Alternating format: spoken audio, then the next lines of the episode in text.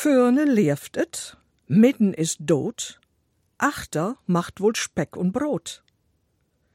Vorne lebt es, in der Mitte ist es tot, hinten mag's wohl Speck und Brot.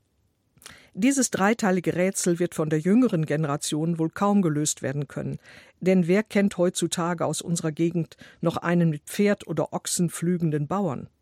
Das ist nämlich des Rätsels Lösung. Förne leeftet. Damit ist das Zugtier gemeint.